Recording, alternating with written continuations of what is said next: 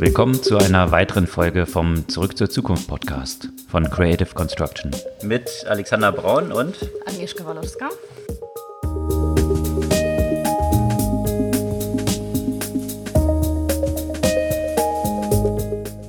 Was gab es Neues letzte Woche?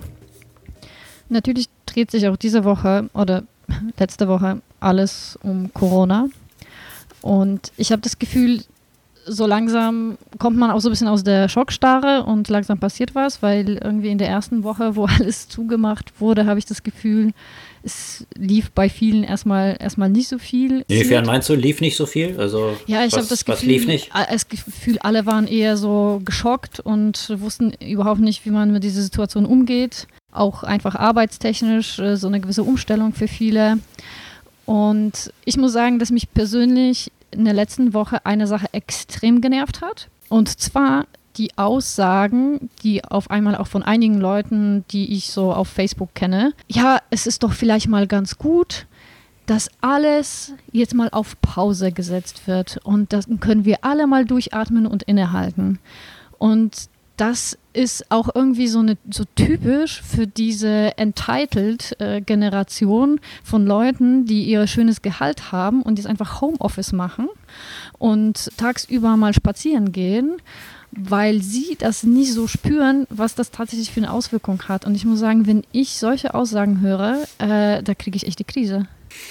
Ja, nachvollziehbar, wenn man jetzt nicht so direkt selber drunter zu leiden hat, weil man jetzt nicht ein Restaurant hat, äh, wo gar nichts mehr läuft oder in Krankenhäusern arbeitet und total überlastet ist von, von der Arbeit, die dort zu leisten ist. Das aus der Perspektive an zu sagen, ist ja schön, mal so Ruhe zu haben.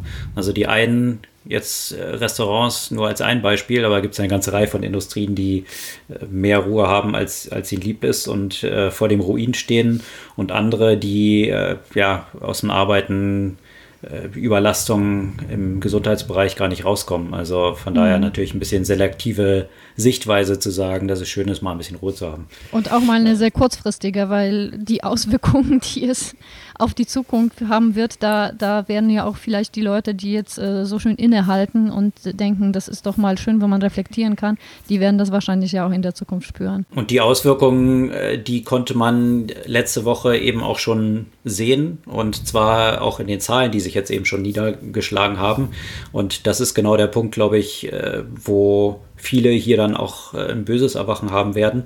In den USA sind nämlich die Arbeitslosenstatistiken bekannt gegeben worden. Mhm. Und die haben sich vervielfacht. Also in der Woche zuvor standen die noch bei 280.000 Arbeitslosen und sind dann jetzt beim letzten Bekanntgaben auf 3,3 Millionen nach oben geschnellt. Mhm. Also mehr als verzehnfacht. Und das, wie gesagt, nur im Verlauf von einer Woche. Und das, das ist das Vierfache von dem bisherigen Rekord, den es je gegeben hat in den USA. Der war 19, von 1982, da gab es 690.000 Arbeitslose.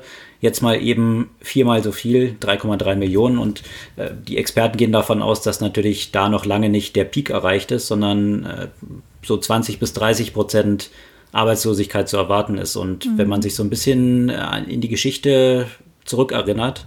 So viel zum schönen Verweilen. Mhm. Äh, wenn man eine Arbeitslosigkeit von 20 bis 30 Prozent hat, dann mag sich der eine oder andere vielleicht noch daran erinnern, was das auch für Konsequenzen im politischen Umfeld so haben kann. Und da versuchen die USA jetzt natürlich gegenzusteuern. Ist ein Riesenpaket verabschiedet worden von 2 Billionen, also mhm. 2000 Milliarden als Stimuluspaket. Äh, was dann auch gleich dazu geführt hat, dass die Börse, äh, die ja kräftig abgestürzt war, in der letzten Woche so eine Zwischenrallye äh, erlebt hat. Also welt weltweit sind da irgendwie 5 Billionen an Wert hinzugewonnen. Aber ich bin gespannt, was die kommende Woche da so bringen wird, weil die, die Zahlen, die jetzt in den USA auch mit den Erkrankungen durch die Decke gehen, das wird sicherlich noch dort auch ein böses Erwachen dahingehend geben, mhm. dass der Börsensturz und die Arbeitslosigkeit, jetzt dort ansteigt, sicherlich noch nicht den Peak gesehen hat. Also auch in Deutschland, gerade in Berlin, sieht man jetzt äh, Konsequenzen und zwar erstmal die, dass die IBB-Website äh, sofort lahmgelegt wurde, als die Hilfen angekündigt wurden. Oder Warteschlangen zunächst mal da waren von 690.000. Ich habe so ein paar Screenshots gesehen, genau.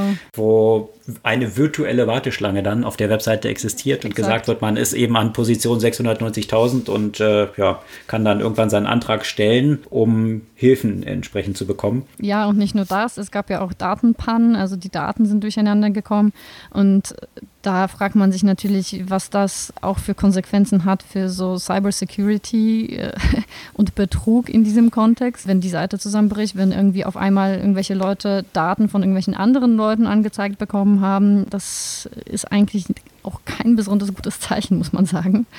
Und äh, das muss ja auch möglichst zügig äh, ge gelöst werden, weil ich meine, natürlich benötigen die Leute gerade, die wirklich so direkt betroffen wurden, das sind viele Kleinunternehmer, einfach Liquidität, um, um nie sofort pleite zu gehen. Und wenn, wenn, wenn das nicht funktioniert, dann, dann ist es echt eine ziemliche Super-GAU. Absolut. Und das ist, glaube ich, auch so eine der wahrscheinlich nachhaltigen oder langfristigen Auswirkungen dieser ganzen Krise, dass plötzlich die digitalen Versäumnisse der letzten Jahre plötzlich äh, sehr offensichtlich werden. Also diejenigen, die entsprechend gut äh, digital schon unterwegs waren mhm. und auch viele Jobs virtualisieren können und merken, dass Homeoffice plötzlich funktioniert, die sind noch ganz gut unterwegs. Diejenigen, die hier halt Engpässe haben oder auch solche, solche Förderprogramme, äh, die natürlich noch von der Digitalisierung ziemlich am Anfang stehen, mhm. jetzt eben vor dem Kollaps dort stehen. Und äh, das wird auf der einen Seite natürlich dazu führen, dass zwangsläufig jetzt, ohne lange Diskussionen, hier eine Grundlage geschaffen werden muss, weil es plötzlich nicht mehr nur so nice to have ist, wo, wo man früher drüber diskutieren könnte, ob wir jetzt wirklich so viel Digitalisierung brauchen, mhm. mal gucken. Mhm. Ähm, das ist jetzt einfach, äh, das ganze Ding ist jetzt einfach im Emergency Room gelandet, wo man nicht mehr drüber diskutiert, ob man jetzt äh, Elektroschock äh, machen muss, um, um hier irgendwie voranzukommen. Und äh, da bin ich eben gespannt, was hier die, die Auswirkungen auch über diese Krise hinaus sein werden, mhm. weil jetzt einfach Sachen umgesetzt werden müssen, ohne dass es hier lange Diskussionen geben kann. Also in positiver wie in negativer äh, Richtung. Ja? Also das äh, birgt natürlich auch viele Gefahren. Bloß diese Gefahren jetzt lange abzuwägen, die, die Zeit hat man jetzt einfach nicht, ja. Und äh, das, das ist natürlich auch so dieses zweischneidige Schwert, Schwert der ganzen Geschichte. Ja. Absolut. Also und eben äh, ohne dass man die Gefahren verharmlost, ich glaube auch, dass in dem Bereich speziell digitaler Innovation, digitaler Customer Experience sich zwangsläufig vieles äh, tun muss, was bleibt. Und da habe ich äh, gerade heute so ein interessantes Beispiel gelesen von dem SARS-Epidemie, die es äh, damals Anfang 2000er gab, primär in Asien. Und das war ein ziemlicher Anstoß für das ganze E-Commerce-Thema in China zu dem Zeitpunkt. Und wie man gesehen hat, das war jetzt nicht nur eine momentane Zunahme oder eine momentane Innovation, sondern das hat sich dann wirklich auch konsequent verbreitet und ist da geblieben. Und äh, ich denke, dass wir bei, bei ganz vielen Sachen, gerade in Deutschland, was, was äh, ja, also jetzt vielleicht nicht E-Commerce, aber was zum Beispiel in dem ganzen Bereich Essenslieferungen, was in dem Bereich digitale Zahlungsmethoden, insgesamt bargeldlose Zahlung noch ziemlich hinterher ist. Ich glaube, dass da auf jeden Fall sich was ändern wird und zwar nachhaltig was ändern wird und nicht nur jetzt punktuell. Absolut. Und einzelne dieser Änderungen sieht man ja auch schon, wie plötzlich, du hast erwähnt, E-Commerce und Essenslieferung, was bisher noch nicht so richtig gut funktioniert hat, obwohl mhm. sich viele daran die Zähne ausbeißen, ist halt so die Lebensmittel nach Hause liefern. Genau. Das sieht man jetzt natürlich auch, da ist Amazon am Anschlag, äh, natürlich in den USA mit der Akquisition, die sie da mit Whole Foods getätigt hatten, sollte ja das so auch dieser Arm werden, äh, Amazon Fresh hier in Deutschland. Das sind halt alles Themen, die jetzt plötzlich boomen und vielleicht entlang dieser Erfahrung, die Nutzer dann auch damit machen, plötzlich realisieren, dass doch dort einiges funktioniert, mhm. was man früher eben nicht so ausprobiert hat, weil man dann doch eben lieber in den Supermarkt gegangen ist. Und wenn solche Gewohnheiten sich erstmal dann einspielen, weil man es dann doch mal ausprobiert hat, zwangsläufig, mhm. dann realisiert, ja, könnte man vielleicht auch weiter so machen. Und mhm. äh, das finde ich eben auch die spannenden Entwicklungen. Da gibt es natürlich jetzt auch viele Diskussionen drumherum. Wie sieht es auch mit Remote Work, also äh, von zu Hause arbeiten aus? Und braucht man jetzt tatsächlich für jedes Meeting in Flieger steigen und irgendwo hinfliegen, um sich zu treffen? Oder realisiert man, dass doch viel eigentlich über Zoom oder ähnliche Teleconferencing-Tools eigentlich sehr gut funktioniert. Und äh, da gibt es auch in dieser ganzen Venture Capital Community äh, eine sehr rege Diskussion, ob eben auch nach der Krise diese ganze Tourismusindustrie und jetzt quasi Travel Industry of Business, also Business Travel, überhaupt dort jemals wieder hingehen wird, wo sie zuvor gewesen ist. Oder ob mhm. eben sehr viel dann äh, realisiert werden wird, dass es doch eigentlich auch so ganz gut funktioniert und man dort viel Zeit und Geld sparen kann, wenn man nicht die ganze Zeit in irgendwelchen Flugzeugen verbringt, um zu einem Meeting zu gehen, was auch genauso gut eben eine Telekonferenz hätte sein können. Da muss man irgendwie neue Anreize schaffen. Ne? Im Moment äh, finden es alle so toll, ihre Senator-Status äh, bei Lufthansa und so weiter zu haben. Das würde dann wegfallen. Ich weiß nicht, ob alle damit so gut klarkommen würden. Das ist natürlich äh, eine Dimension davon, aber eben auch diese Dimension, und da sind wir wieder bei Travel, äh, gab einen Artikel oder eine Ankündigung von einem der Gründer von Airbnb, Mhm. die jetzt vergangene Woche bekannt gegeben haben, dass sie natürlich schwer gebeutelt, ja, Airbnb im Tourismus liegt komplett brach. Mhm. Und äh, sie haben jetzt bekannt gegeben, dass sie ihre Werbung komplett einstellen. Also die haben bisher ein Budget, Jahresbudget von 800 Millionen gehabt. Das wird komplett gestrichen keine mhm. Werbeausgaben mehr. Sie haben Einstellungsstopps bekannt gegeben und haben äh, sämtliche Boni gestrichen und haben die äh, Gehälter der Executives um 50 Prozent gekürzt. Mhm. Also man sieht, dass so ein Unternehmen, eines der Highflyer, eines der Top-Unicorns, wo äh, man jetzt dieses Jahr eigentlich äh, auf einen erfolgreichen Börsengang gehofft hatte, jetzt wirklich äh, im, nur noch im Modus ist, das Unternehmen in irgendeiner Form noch zu retten. Und das vor dem Hintergrund, dass Airbnb eine 30 Milliarden Company von der Bewertung war. Und das zeigt auch so ein bisschen auf, und da gibt es jetzt eben auch so die Diskussion drum, welche Rolle einfach Timing spielt. Also und Timing gerade in mehrfacher Hinsicht, weil Airbnb ja dadurch eigentlich auch so erfolgreich geworden ist in der letzten Krise, wo Leute plötzlich dazu bereit waren, irgendwelche freien Räume, die sie hatten, zu vermieten oder zu Fremden in die Wohnung zu gehen, also mhm. um Geld zu sparen. Und jetzt durch diese Krise umgedreht.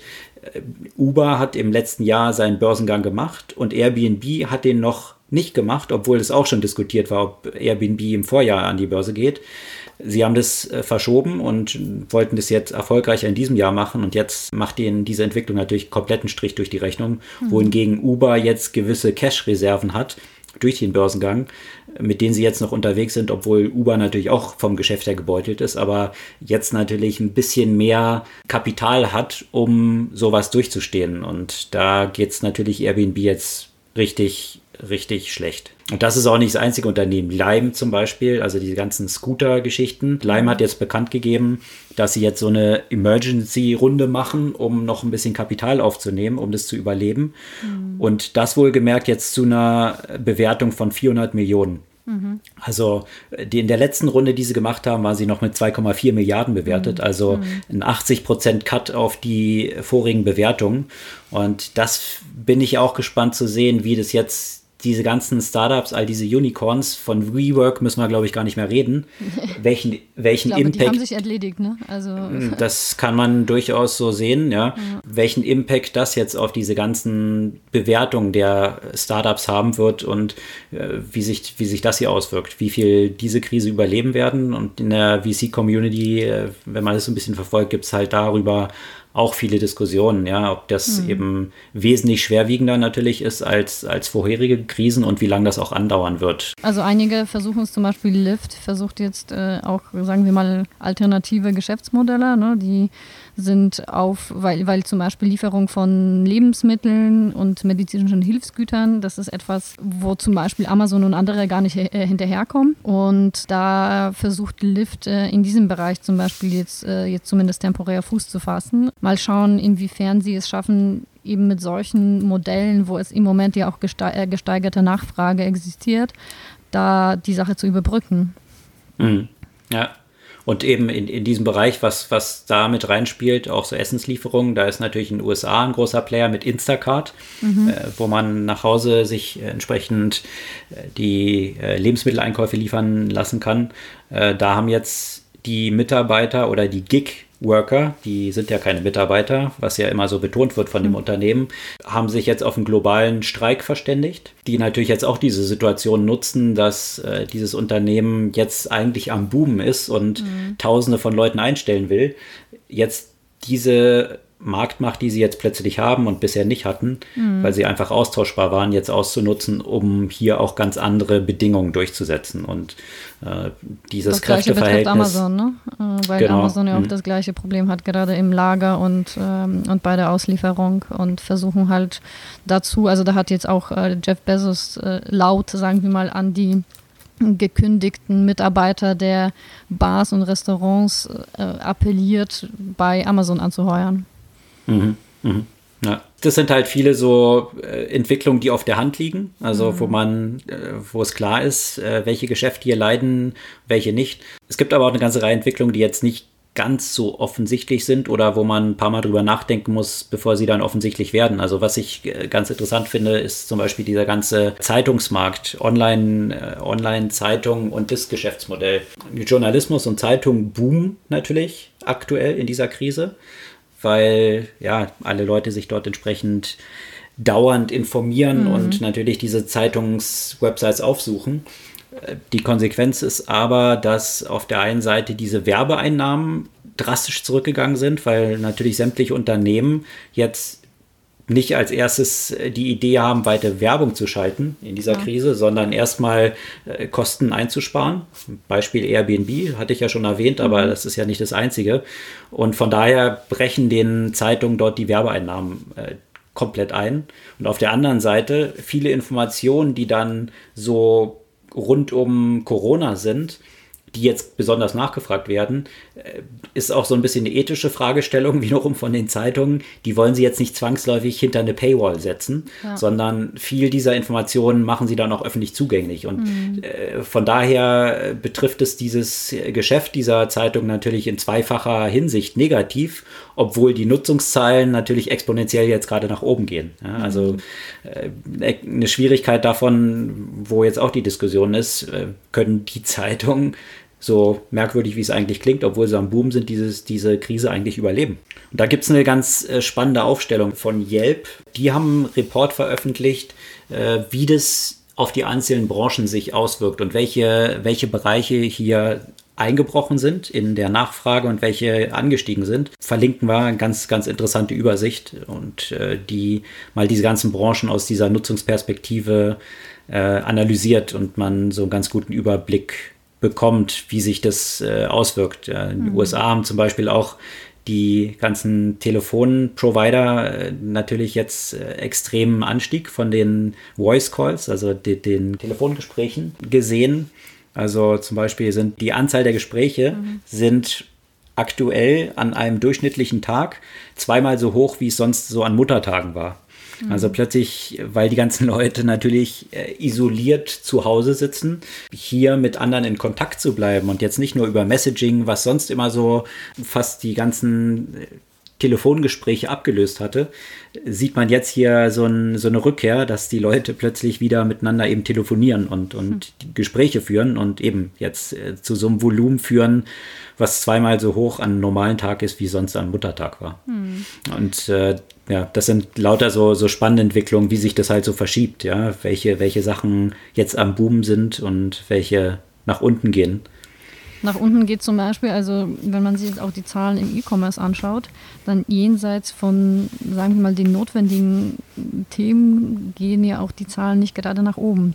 Also man konnte zum Beispiel auch bei bei der Post, man würde denken, ähm, es würde die Anzahl der Lieferungen steigen. Das ist im Moment nicht der Fall, weil natürlich eine gewisse Unsicherheit herrscht, was die Zukunft angeht und deswegen Leute jetzt so die, wie man das schön auf Englisch sagt, Non-Essentials erstmal einfach nicht kaufen. Also Sachen, die sie sonst zum Beispiel shoppen würden, Klamotten, Schuhe, was auch immer, äh, passiert gerade zum Beispiel auch nicht. Da, äh, das sind dann so wieder so die Nebenauswirkungen, die man jetzt direkt nicht, äh, nicht auf der Agenda hat, weil man denkt so, ja klar, Online-Shopping musste eigentlich florieren, tut es mhm. aber in, den, in diesen Bereichen zum Beispiel nicht.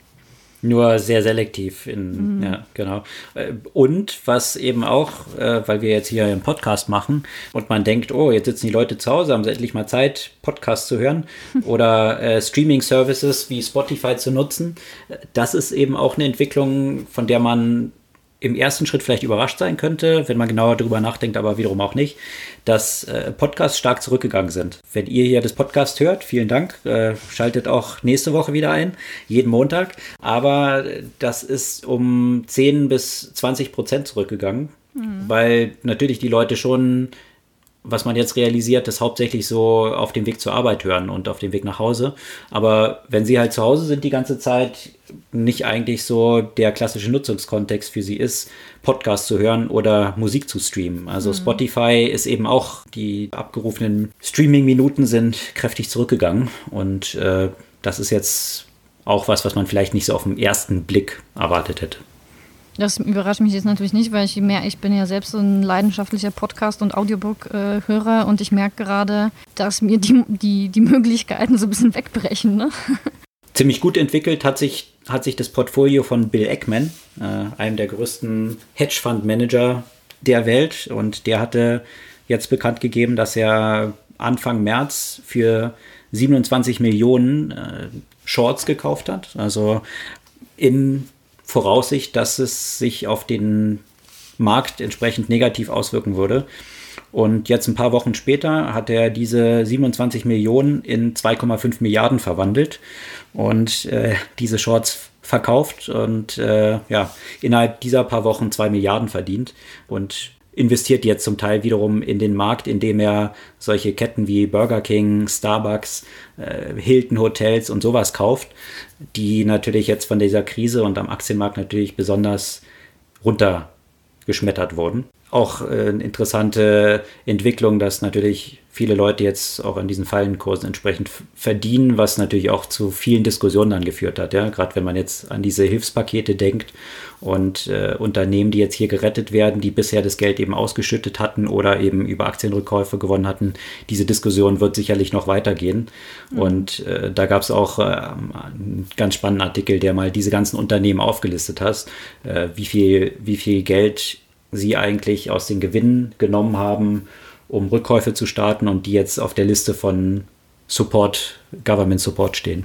Eine interessante Entwicklung ist auch in einer weiteren Branche zu erwarten oder zu vermuten, wahrscheinlich nicht ganz kurzfristig, aber mittelfristig, wenn man äh, sich die Robotikbranche anguckt. Gerade in dem Bereich der äh, Gesundheit, also wenn man sich jetzt zum Beispiel Krankenhäuser anschaut und ähm, wie stark auch die Service-Roboter zum Beispiel dabei helfen würden, die Ärzte oder die, die Patienten ja auch stärker zu isolieren und äh, weniger Kontakt zuzulassen.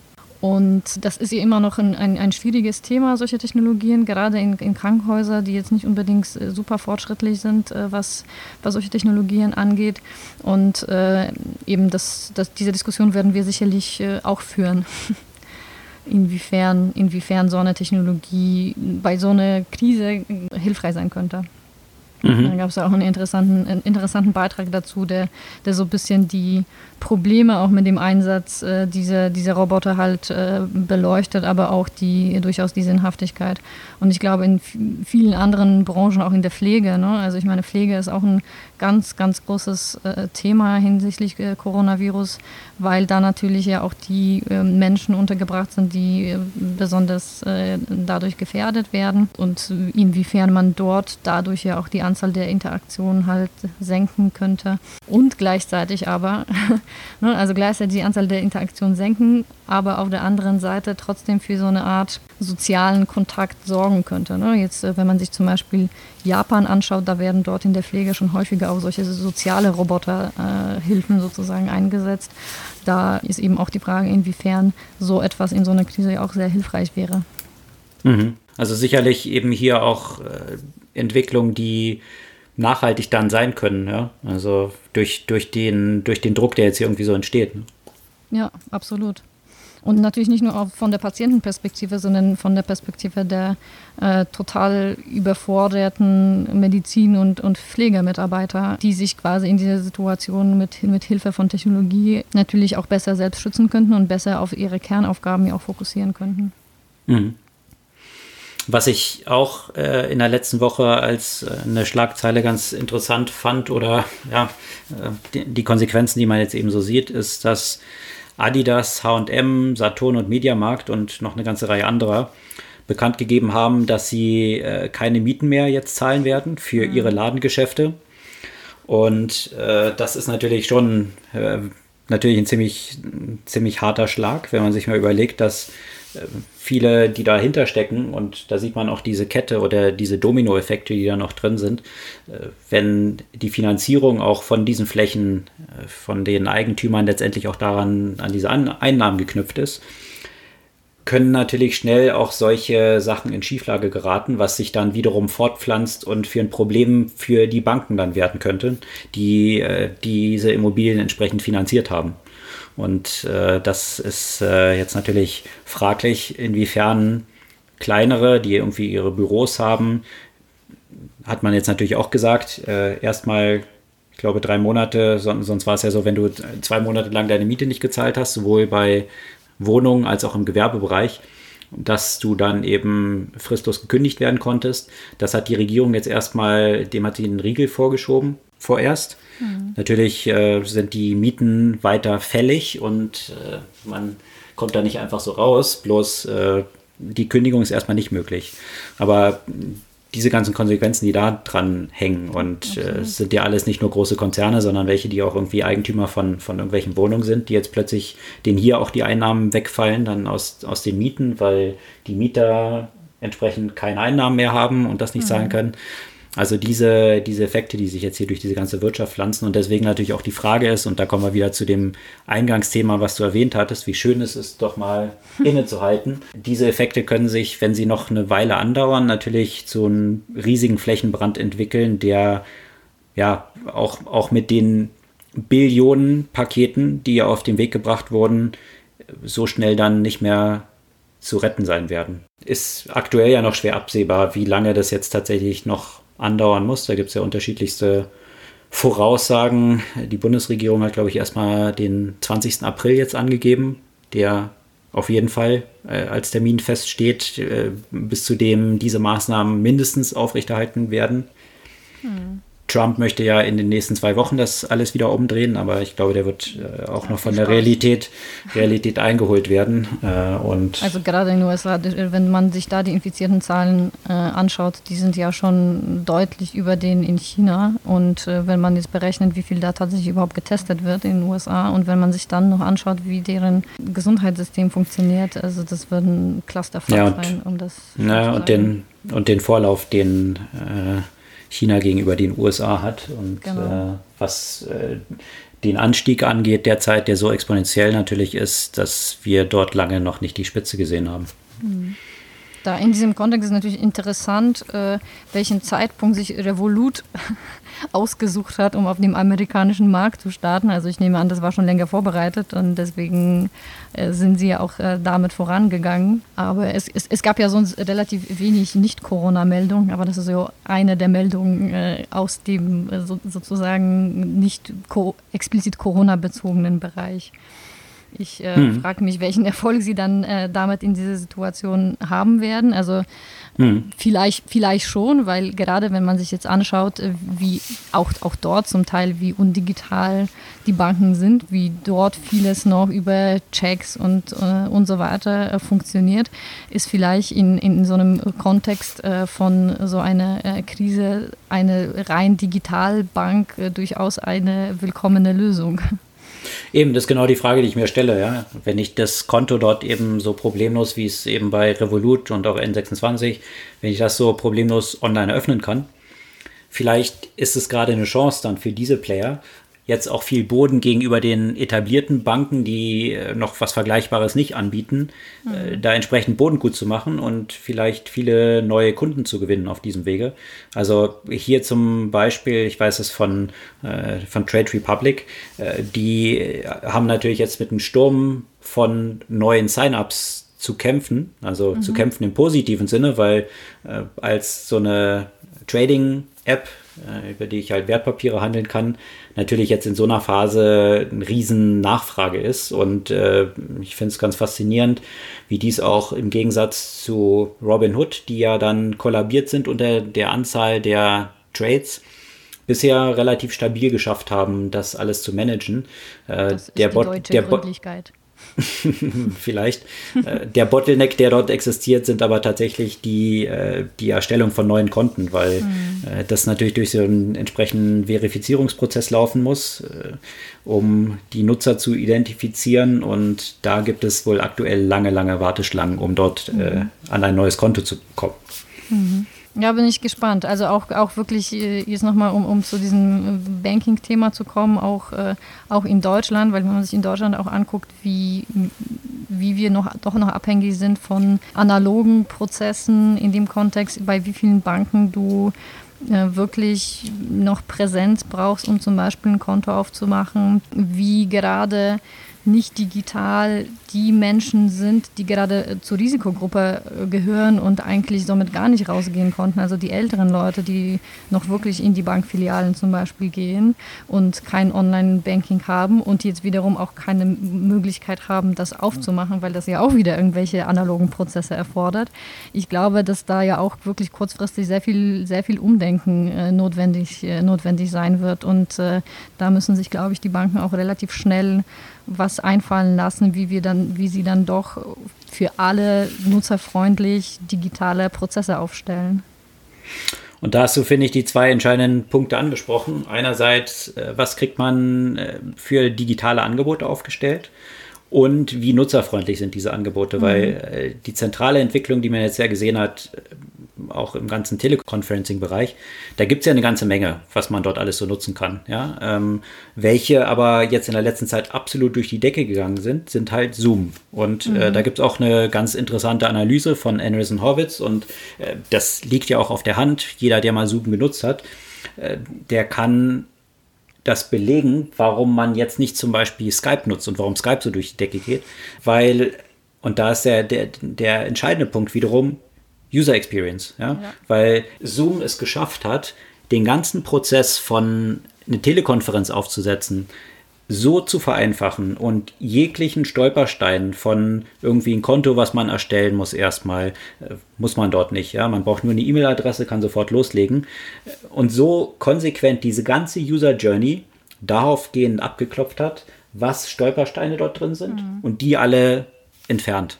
Und, und dementsprechend ist es. Mhm. Entschuldigung nochmal, weil wenn du hm. nämlich nicht das Konto erstellst, sondern einfach nur teilnehmen willst, was häufig ja zum Beispiel jetzt gerade mit, mit, mit älteren Leuten, wenn ich sie zum Beispiel anrufe, dann müssen sie nicht mal das Konto erstellen, die müssen einfach nur auf den Link klicken, ja. Und das ist so quasi, das ist ja, da brauchst du nicht mal eine E-Mail-Adresse. Du hast hm. so absolut zero Stolpersteine auf dem Weg. Das kann genau. dann so gut wie jeder, jeder nutzen, der auf den Link klicken kann. Ja. Und da sind wir eben bei wirklich einem absolut seamless User Experience, äh, wo, wo keine Stolpersteine unterwegs sind und äh, das natürlich so offen wie möglich ist. Und ja. das hat Zoom natürlich exzellent gelöst und jetzt profitiert es natürlich davon. Die Aktie hat sich mehr als verdoppelt innerhalb kürzester Zeit.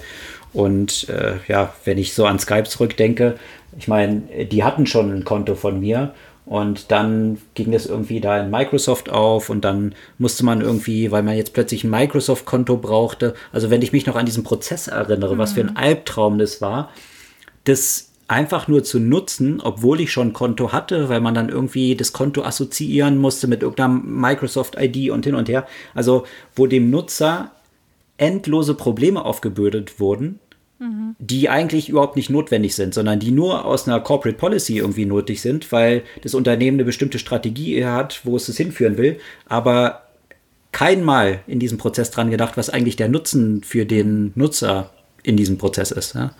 Und das finde ich bei Skype so besonders tragisch, weil sie ehrlich, weil sie dieses Thema ja so vorangetrieben haben. Wenn ich mich jetzt erinnere, erinnere 2005, äh, da, da bin ich ja quasi Anführungszeichen ausgewandert und, äh, um, und, und, damals waren die Telefongespräche auch innerhalb Europa so unfassbar teuer.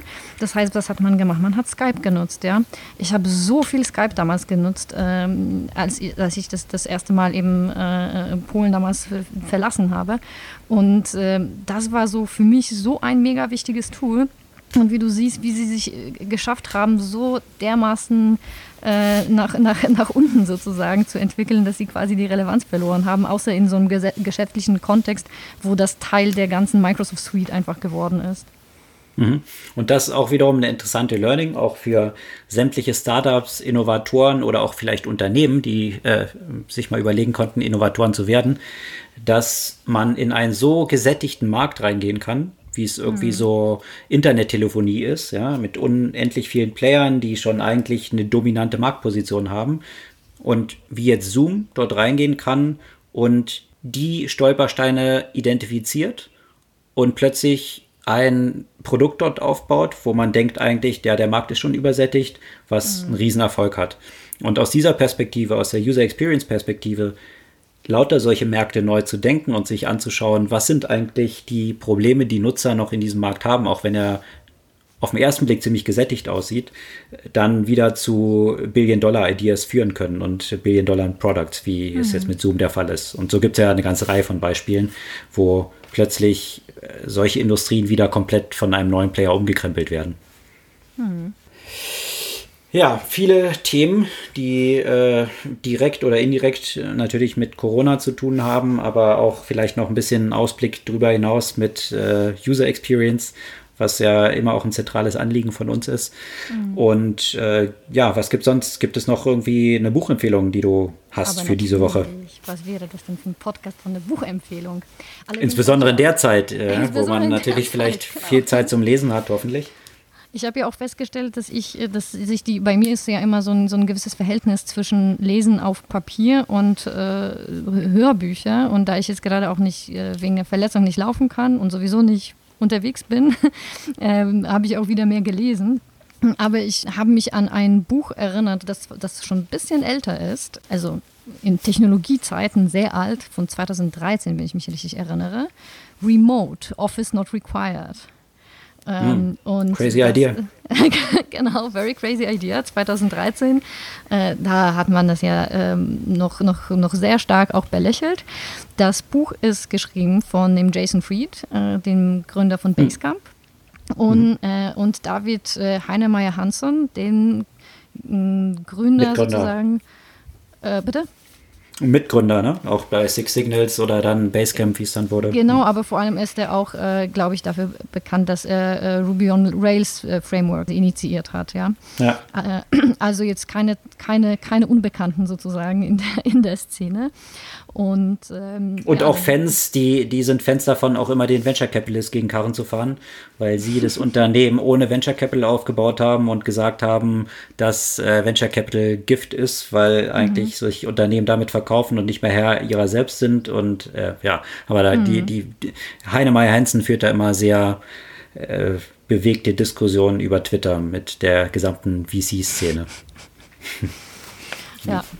Also auf jeden Fall ist es ein äh, sehr spannendes Buch, auch wenn man jetzt, also wenn ihr jetzt gerade in dem Kontext, was wir über User Experience gesprochen haben, das äh, ist auch ein Thema, mit dem zum Beispiel Basecamp ja zu, zu, zu kämpfen hat. Aber war ja tatsächlich auch einer der, der ersten Tools, die sehr stark ermöglicht haben, so die digitale Zusammenarbeit, Kooperation, auch remote. Und äh, genau zu dem Thema ist ja auch das Buch. Und ich finde, das hat ja heutzutage ja mehr Aktualität denn je. Absolut. Und ist Und sehr, sehr einfach, äh, sagen wir mal, äh, eine, eine sehr verdauliche Kost. Mhm. Ja. In diesem Sinne ist äh, die Buchempfehlung dieser Woche Remote Work, richtig? Remote. Remote, einfach, einfach nur Remote. Remote, remote ja. Von Fried und Hansen. Und in diesem Sinne soll es das für diese Woche mit unserem Podcast gewesen sein. Sämtliche Artikel, über die wir auch in diesem Podcast gesprochen haben, posten wir wie immer auf unserer Podcast-Blog-Seite und freuen uns über euer Feedback, eure Kommentare und Likes und äh, gerne auch Abos von dem Podcast. Wenn jetzt eben, wie ihr gehört habt, die äh, Podcast-Abrufzahlen grundsätzlich über den ganzen Markt nach unten gehen, freuen wir uns natürlich darüber, wenn sie bei uns weiter nach oben gehen äh, und äh, ihr nächste Woche wieder mit dabei seid. Bis dann. Bis dann.